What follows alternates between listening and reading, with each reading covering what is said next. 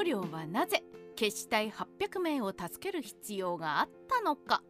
一生こうなりて万骨狩るなどというように指揮官と兵士では待遇に天地の差があります。多くの兵士の犠牲の上に昇進していく将軍というのは洋の東西を問わない戦争の一面の真実です。しかし他ならぬ三国志の時代指揮官と部下という身分差を超え熱い友情で結ばれた男たちがいました。それが第二次合皮戦争で10万孫権軍に挑んだ長領と彼の決死隊800人だったのです。長領が決死隊800名を選抜。建安20年西暦215年孫権が突如として10万を超える兵力で合皮を包囲します。合皮城を守る長領利天学信の三将軍が曹操から託された艦を開くと中には手紙が入っていて孫権が倒れば長領と利天は出撃し学信は軍を守って戦うなかれと書いてありました。周りの兵力差に諸将が出撃をためらい困惑していると長領は毅然として孫公は遠征して遠くにあり合皮城の援軍には間に合わない。それゆえ我々に賊の包囲が終わる前に出撃して一撃を加え兵士の士気を高めその後は固く守って城を守りきれと言っているのだ。諸君ぐずぐずしている暇はない。すぐに出撃準備せよ。利天も長領の考えに賛同したので長領は夜中の間に決死隊800人を選抜すると牛を殺して肉を将兵に振る舞い明日は大いに戦おうと劇を飛ばしました。ここで選抜された800名こそが長領と熱い友情で結ばれた兵士たちになります。獅子奮陣の活躍。夜が明けると長領は武装して劇を装備して800人の先陣を切って5の陣を陥落させ数十人を殺し2将を切り捨てると「我は超文縁なり俗称はいずこ」と叫びながら類を突き破りとうとう孫権の崖の下まで到達しました。孫権は大いに驚き馬に乗って小高い丘に駆け上がり衝撃で自分の身を守り幕僚たちはなすすべを知らず右往左往するばかりです長領は丘の上を睨み「俗将降りてきて戦え!」と呼ばわりますが孫権は応じず長領の兵力が少数だと知ると兵士を集めて長領を数十にも包囲します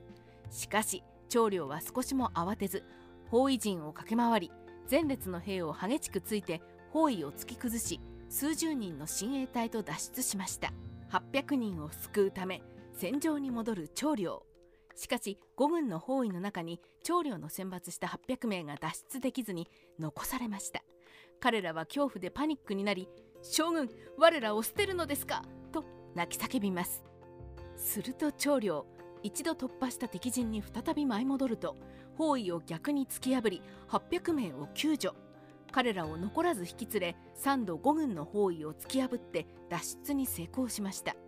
長領のあまりの強さに5軍は意気消沈。あえて長領と800名の決死隊に攻撃を仕掛けようとするものもありません。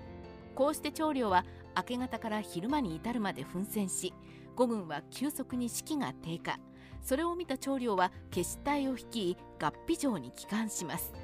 孫権は十数日合皮に包囲しますが疫病が流行するなど士気がガタガタになり撤退。途中またも長領に追いかけられ命からがら逃げるなど苦手意識を持つに至りました。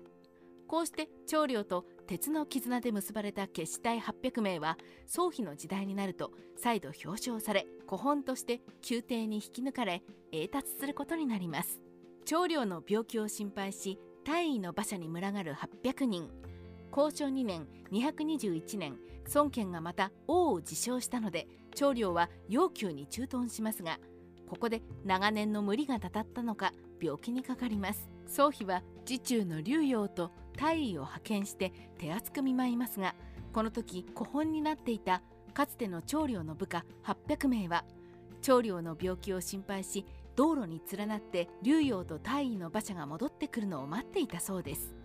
すでに所属も違い直属の配下でもなくなった800名ですが合皮の戦場で命がけで自分たちを救ってくれた長領のことを忘れずこうして病気を心配して集まってきたんですね。一度は回復するがコートで病死古本たちが大勢で自分の病状を心配したことについて長領がどう思ったのかは残念なことに長領伝に記録がありません。しかし長領は総妃の派遣した医療スタッフの手厚い看護もあり回復し同校の戦いでは旅藩を攻撃するなどして数千人の五兵を溺死させるなど奮戦。孫権は長領恐怖症がよみがえり長領は病気だとはいえ油断ならん。見くびらずにしっかり備えよと部下に対して注意を呼びかけています。ところが病み上がりで戦ったのが悪かったのか長領は戦後すぐに病が重くなりコートで病死しました。三国志ライターカワウソの独り言。三国志の頃の兵士と指揮官の関係は大抵ドライなものです。